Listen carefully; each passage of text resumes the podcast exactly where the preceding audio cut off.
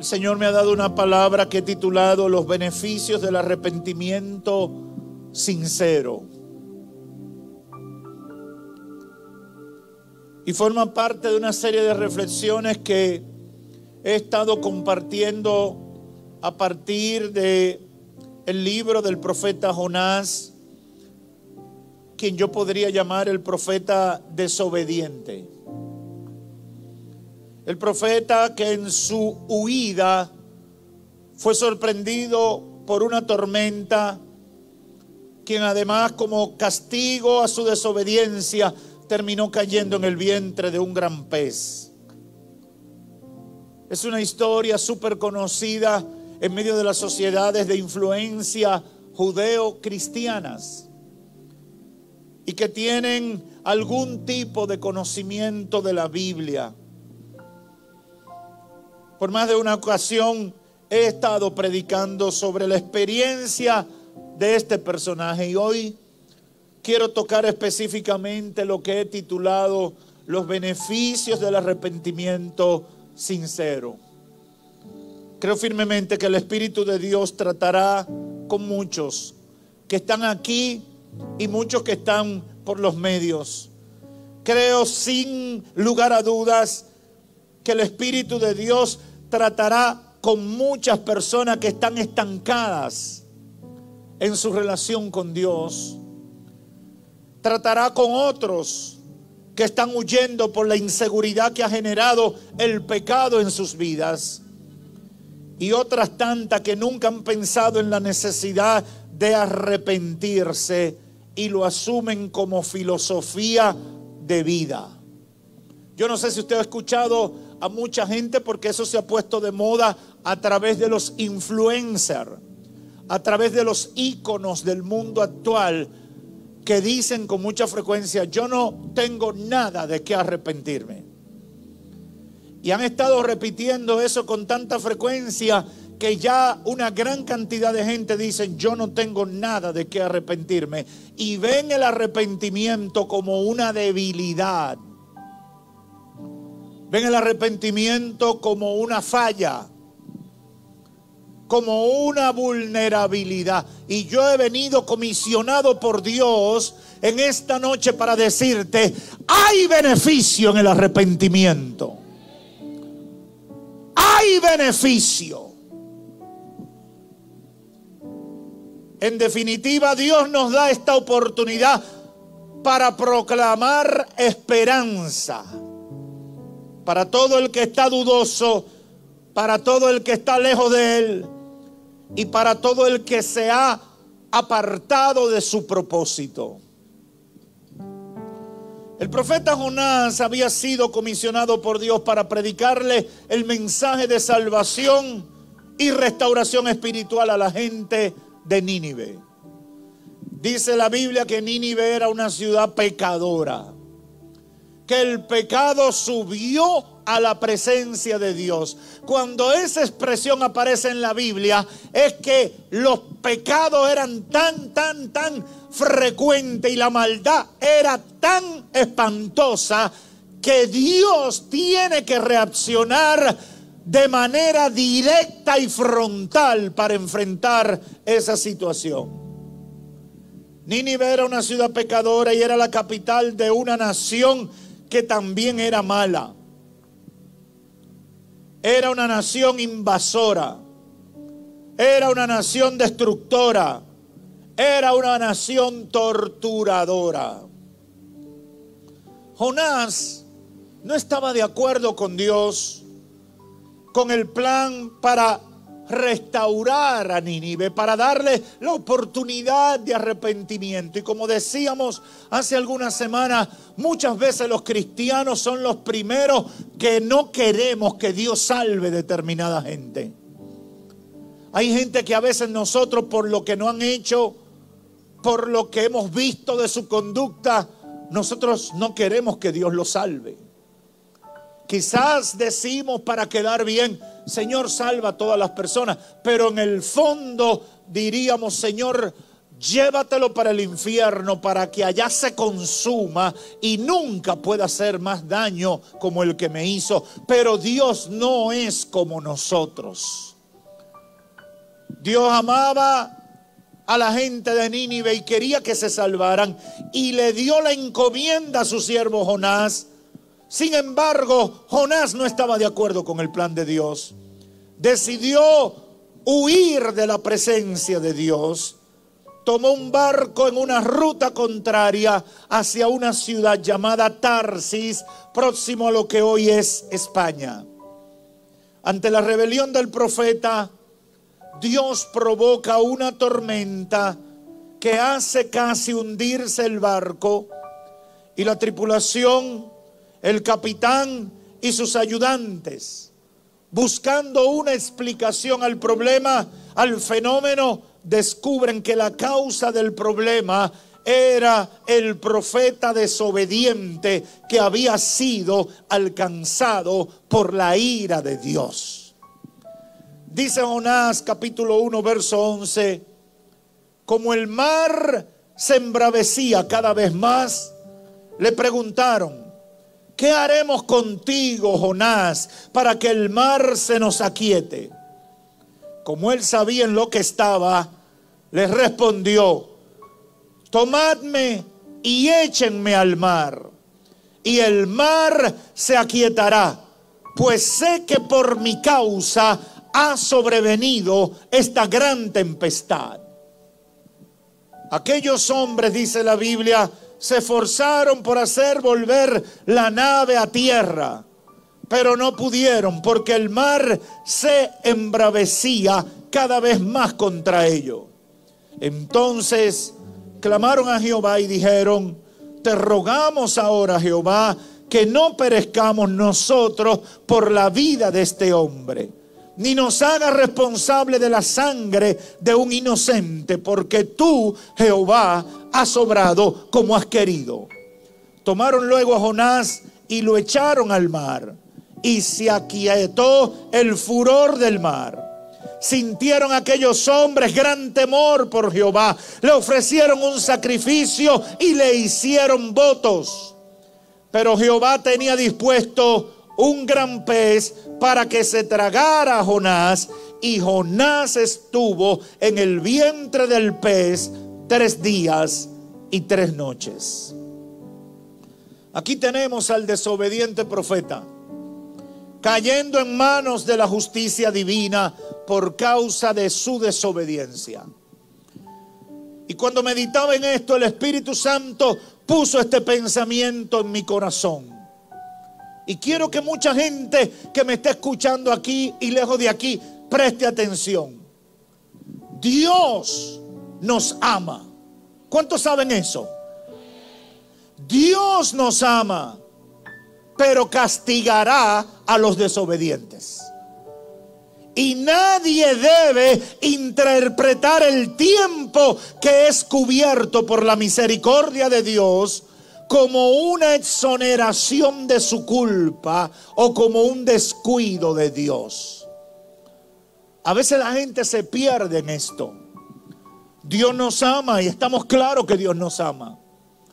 Dios tiene los mejores planes para nuestra vida y estamos claros de que eso es así.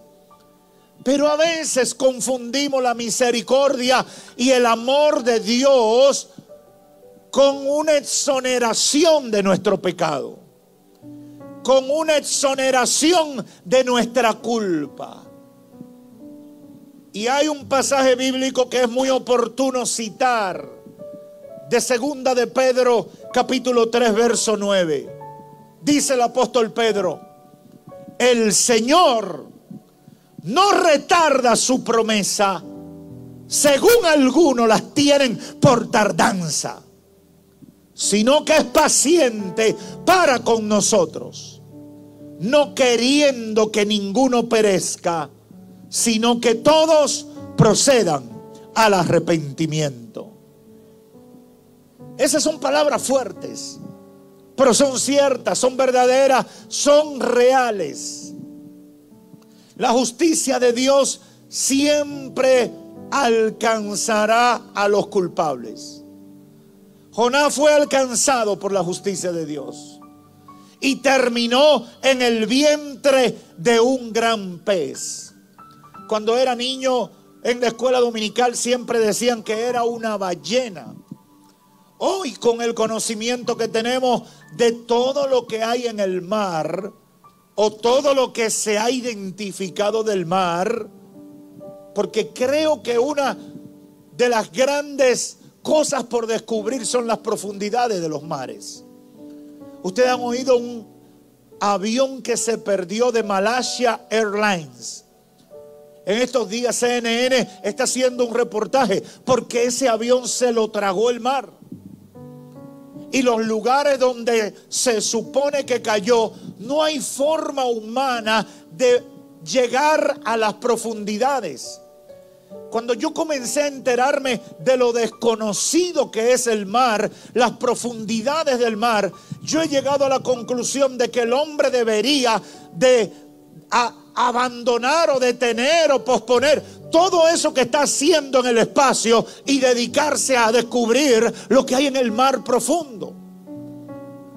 Porque hay profundidades donde el hombre no ha llegado en el mar.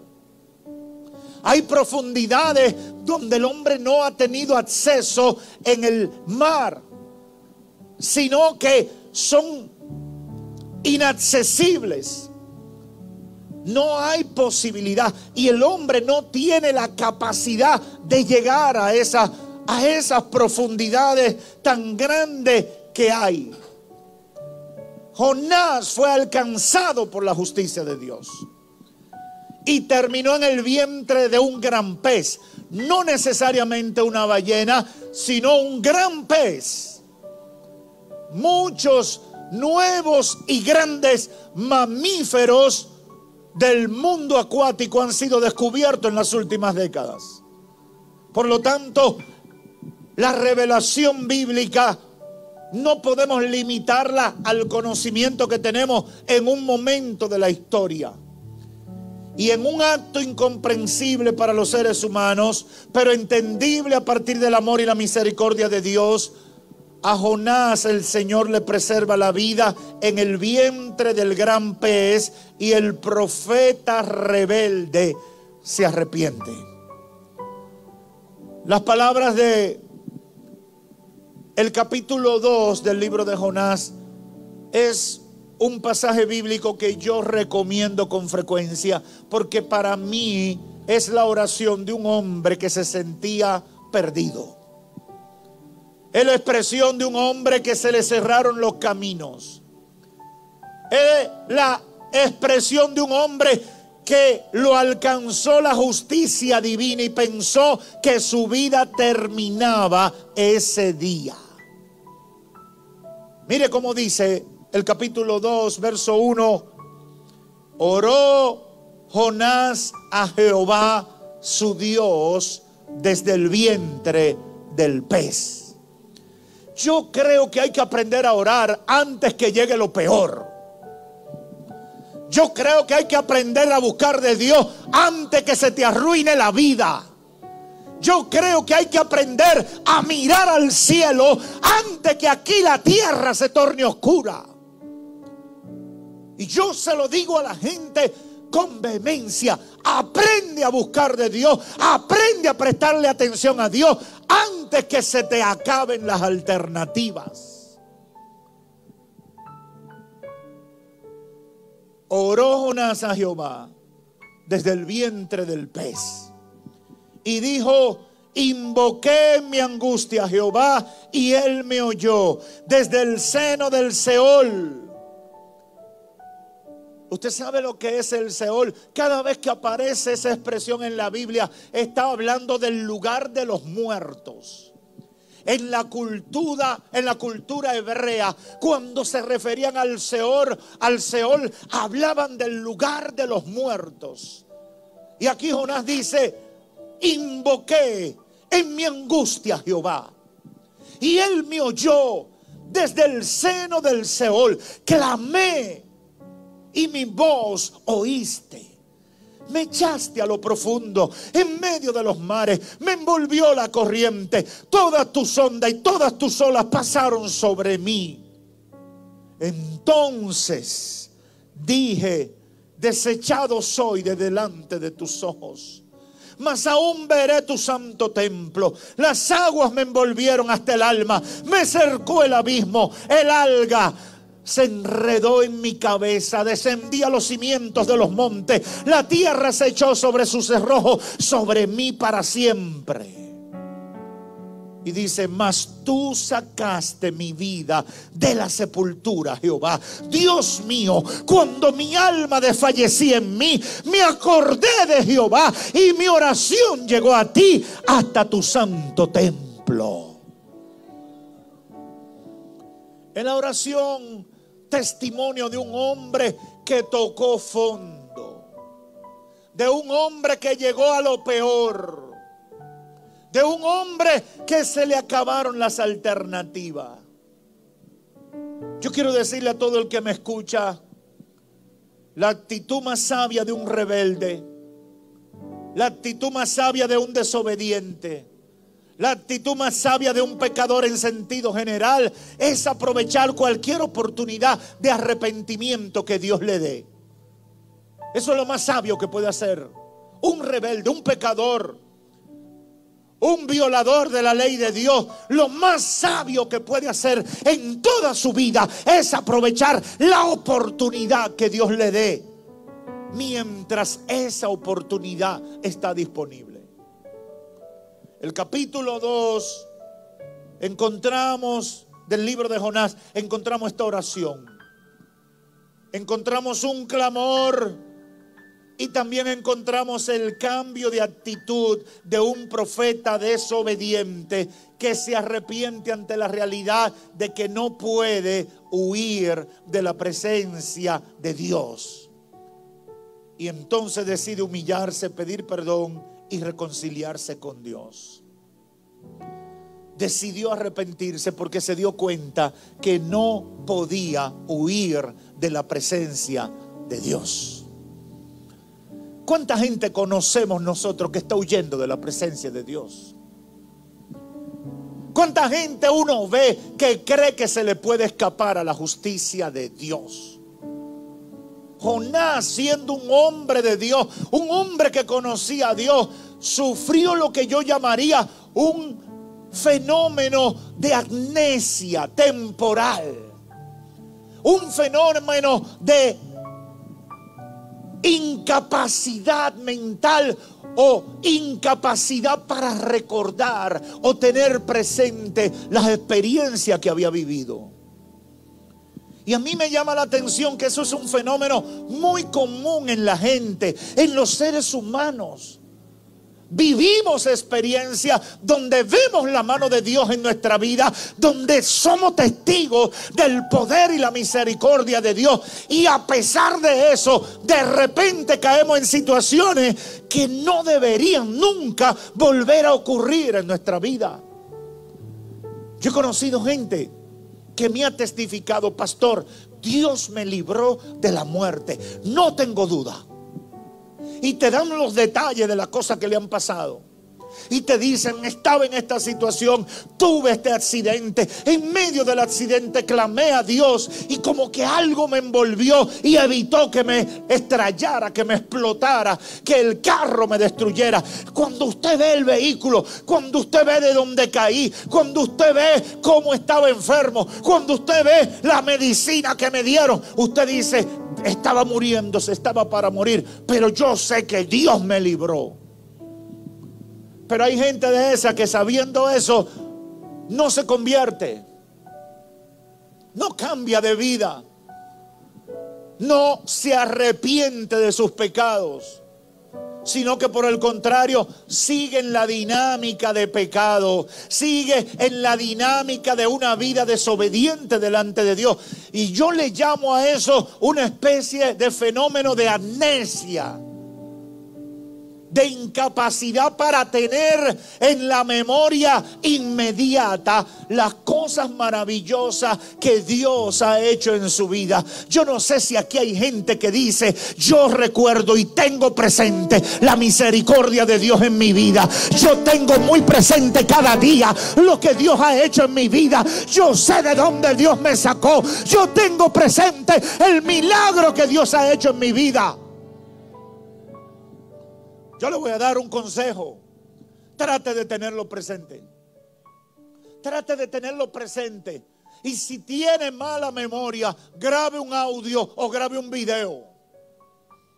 Estos aparatos, los teléfonos y demás. Ahora usted, usted es camarógrafo. Grábese un video ahí con su dispositivo y, y comience. Que no se te olvide lo que Dios hizo contigo. Yo no sé si hay alguien que me está entendiendo aquí. O párese frente al espejo de su casa y dígale, mira tú, no sea de mala memoria. Recuérdate lo que Dios ha hecho contigo. Ten presente lo que Dios ha hecho contigo. En la iglesia muchas veces hacemos eso. Y no lo hacemos como una muletilla ni como una dinámica. Lo hacemos porque la gente sufre de eso que yo llamo esa amnesia temporal o ese momento en que queda insensible a pesar de lo que ha visto, la gloria de Dios, la misericordia de Dios y el amor de Dios que ha experimentado en su vida. Jonás terminó en la voz, en la boca de aquel gran pez porque él olvidó lo que Dios había hecho en su vida e intentó huir de la presencia de Dios. Dile al que está a tu lado, no huyas de Dios, como quiera te alcanza. No huyas.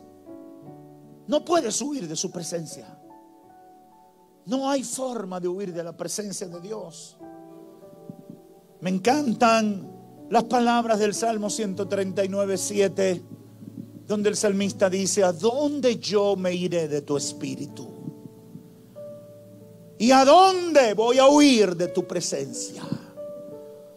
Si subiere a los cielos, allí estás tú. Y si me voy al Seol, al lugar de los muertos, y allí hiciere mi estrado, he aquí, allí tú estás si tomare las alas del alba y habitar en el extremo del mar, aún allí me guiará tu mano y me tomará tu diestra. No podemos huir de la presencia de Dios. No podemos huir de la presencia de Dios. El ojo de Dios nos alcanzará. La mirada de Dios nos alcanzará. La mano de Dios nos alcanzará. El poder de Dios nos va a alcanzar.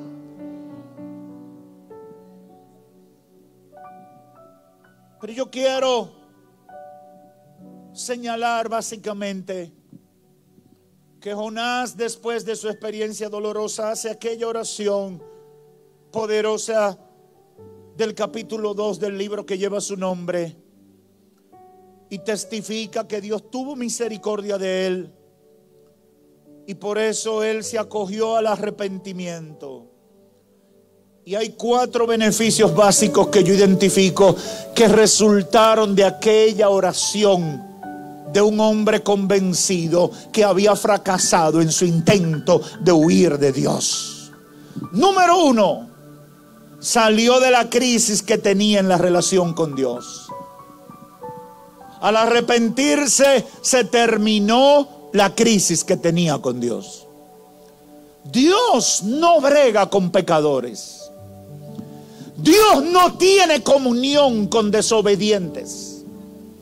Dios no comulga con los rebeldes, los que le dan la espalda, los que no siguen sus instrucciones. Pero cuando tú te arrepientes, automáticamente tú sientes liberación de tu carga. Yo no sé si hay alguien aquí que puede decir, el día que me convertí, el día que me arrepentí, algo se me quitó de arriba, algo, algo pesado se quitó de mi vida. Ese es el primer beneficio que tenemos. Cuando nos arrepentimos, se resuelve la crisis que tenemos con Dios. Cuando tú estás en falta con Dios, tú sientes que te persiguen. Tú sientes que te están analizando. Tú sientes que estás actuando mal y que en cualquier momento te va a encontrar la policía del cielo y te va a capturar. Por eso la gente pretende hacer sus cosas escondidas. Me viene a la memoria una experiencia. Hace muchos años yo trabajaba en una zona franca que está por San Isidro, ahí en el Distrito Nacional. En esos tiempos, esa carretera San Isidro no habían todas las urbanizaciones que hay hoy en día. Tiene que hacer algunos, ¿cuánto pastora? Muchos años, 20 años, 15, 18 años. Yo estaba trabajando como gerente de un segundo turno de esa zona franca y llegaba a las tres y pico casi a las 4 de la tarde y salía a las doce y media de la noche, casi a la una de la noche. Pero yo notaba algo extraño en esa ruta. En esa ruta había muchos moteles, muchas luces centellantes en esos tiempos. Y yo cuando comencé a trabajar en ese lugar y pasaba por ahí, veía mucha gente hablando solo.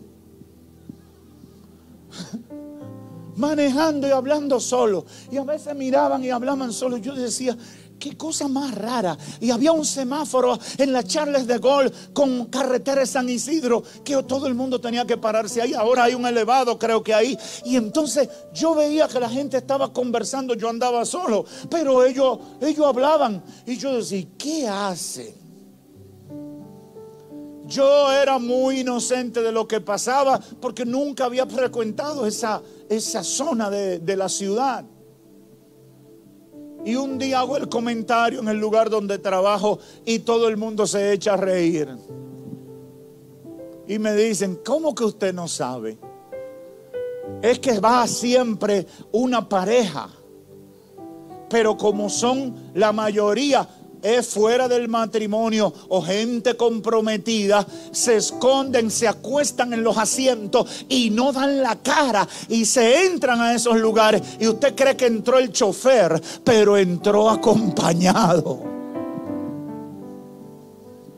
La gente comete su pecado y cree que Dios no lo va a ver se mete y pone una puerta metálica, pone puerta de madera, pone puerta de vidrio. La puedes poner de acero, pero el ojo de Dios te alcanzará donde quiera que te meta.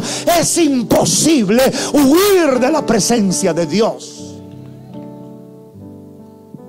Pero cuando nos arrepentimos, lo primero es que sentimos la libertad de que no somos perseguidos de que Dios no tiene cargos contra nosotros. El segundo beneficio que vemos en el arrepentimiento de Jonás y es extensible a nosotros hoy en día es que Jonás recuperó la libertad física y espiritual. Cuando estamos en falta con Dios, cuando nos hemos salido del propósito de Dios, nos sentimos presos aunque no tengamos cadenas ni grilletes. Porque hay una esclavitud espiritual que nos tiene limitado. Jonás recuperó la libertad física y espiritual. En tercer lugar, fue reconectado con el propósito que Dios tenía para su vida. Cuando usted lee el capítulo 3 del libro de Jonás, cuando pasa todo el proceso de su crisis, Dios vuelve y lo llama y le dice, bueno Jonás, ahora ve y predícale a la gente de Nínive. Háblale a la gente de Nínive. Dile que se arrepientan de su pecado. Fue reconectado con el propósito que Dios tenía para su vida. Cuando hay arrepentimiento, volvemos al plan.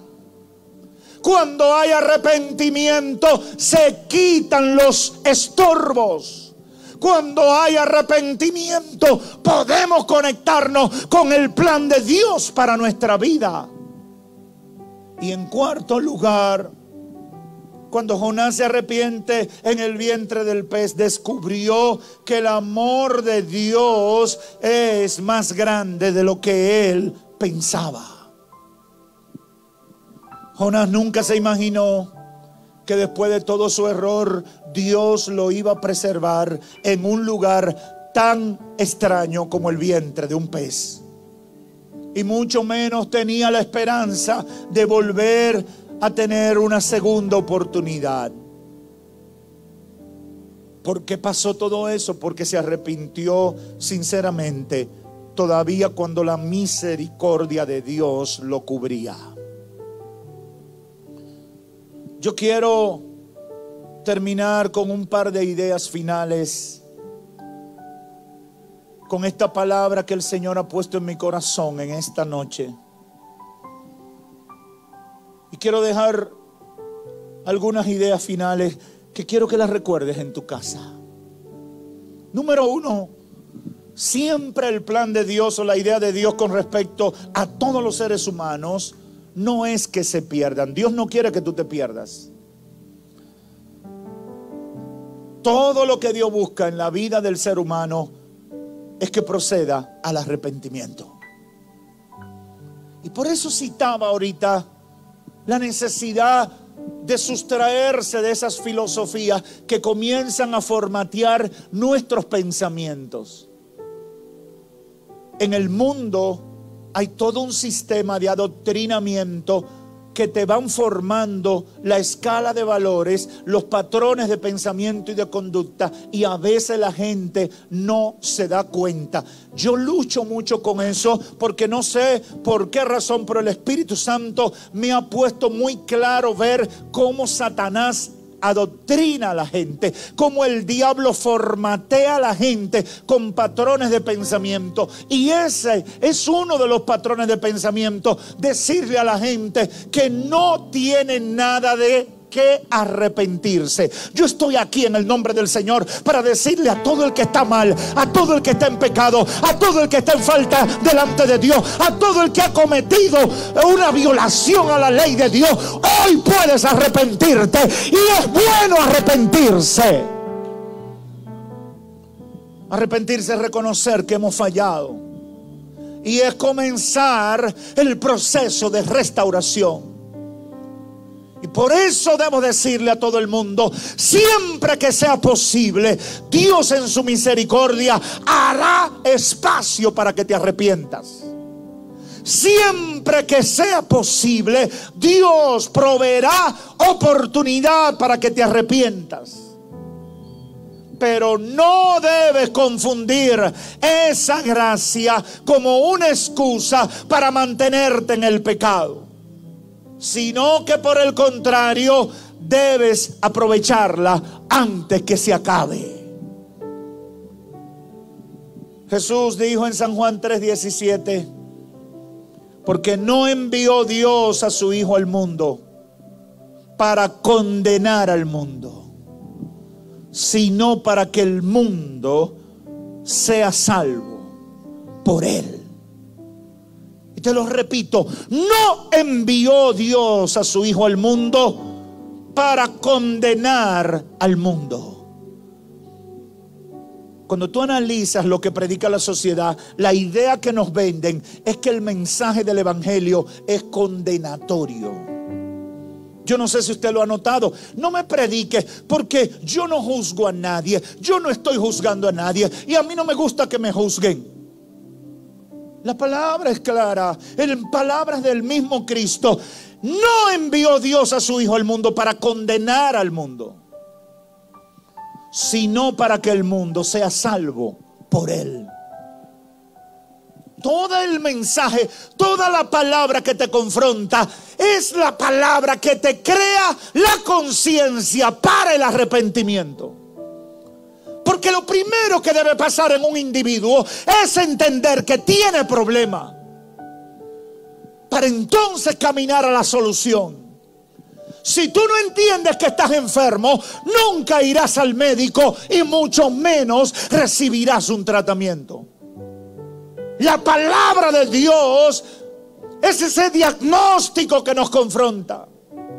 Es esa verdad que nos saca de esa vida falsa en que caemos siendo sabios en nuestra propia opinión. La palabra, el mensaje del Evangelio nos choca con la realidad. Y le dice al pecador, aunque te creas bueno, eres malo. Pero no eres malo para que vivas toda tu vida en la maldad. Eres malo, te dice Dios, para que salgas de la maldad y aproveches la misericordia. No envió Dios a su Hijo al mundo para condenar al mundo. Lo envió para que el mundo sea salvo por él. Y como dijimos ahorita citando a Pedro, no queriendo que ninguno perezca, sino que todos procedan al arrepentimiento. En segundo lugar, el que pretende huir de la presencia de Dios está actuando como un necio. Y yo sé que hay muchos necios escuchándome. Pero no te estoy diciendo necio para que vivas en la necedad. Te estoy diciendo necio para que entiendas que tu conducta no tiene razón de ser. Es ilógico, es torpe lo que estás haciendo. No debe ser. Es imposible lograr escapar de la presencia de Dios. Nadie puede huir de la presencia de Dios. El que hizo el ojo no verá el que hizo el oído no oirá. Es imposible huir de Dios. En tercer lugar, son incomparables los beneficios que alcanzamos cuando nos arrepentimos. Cuando venimos sinceramente y a tiempo, son innumerables los beneficios. Si nos arrepentimos en el tiempo aceptable y aprovechamos la oportunidad que el Señor nos da, vamos a recuperar la comunión con Dios, que es algo que no tiene precio. Y no quiero extenderme, pero eso hay que decirlo, porque todos los cristianos que hemos que hemos confesado nuestros pecados de corazón delante del Señor, sabemos lo bien que se siente cuando uno se convierte. Habrá alguien aquí que puede decir, sí, pastor, yo sé lo que usted está hablando. Qué bien se siente cuando uno siente, cuando uno es perdonado. Cuando uno es perdonado le cambia la expresión del rostro. Cuando uno es perdonado, uno como que se rejuvenece. Cuando uno es perdonado, hasta bonito se pone. La, la sonrisa está a flor del labio. Cuando uno es perdonado, uno salta, uno grita, uno corre, uno alaba con fuerza. Aleluya. Aleluya. Qué bueno es sentirse en comunión con Dios. Qué bueno es sentir la presencia de Dios. Qué bueno es sentirse libre. Aleluya. Hay gente que me ha dicho, yo no sé por qué ustedes gritan tan fuerte. Es que bueno estar libre. Es que es bueno sentir gozo. Es bueno sentir paz. Es bueno. Es bueno. Es bueno. Es maravilloso. Son incomparables. Nos sentimos libres de esclavitud del pecado. Nos conectamos con el propósito de Dios para nuestra vida. Qué bueno es sentirse haciendo la voluntad de Dios. Qué bueno es sentirse trabajando para el Señor. Qué bueno es servir en la obra de Dios. Yo no sé si hay gente que me entiende, pero qué bueno. A veces la gente me dice, usted no se cansa, usted trabaja tanto. Y yo digo, yo me deleito haciendo lo que Dios ha determinado para mi vida. Yo me siento bendecido, yo me siento privilegiado, yo me siento bien haciendo la obra del que me envió.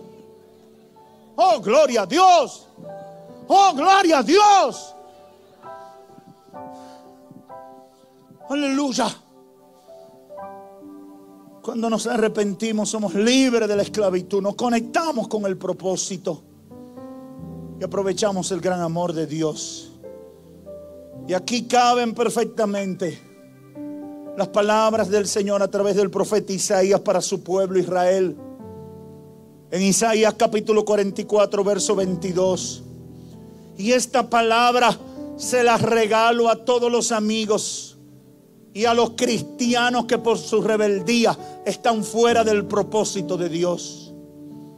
Mire lo que le dice el Señor por boca del profeta Isaías al pueblo de Israel que estaba en rebeldía.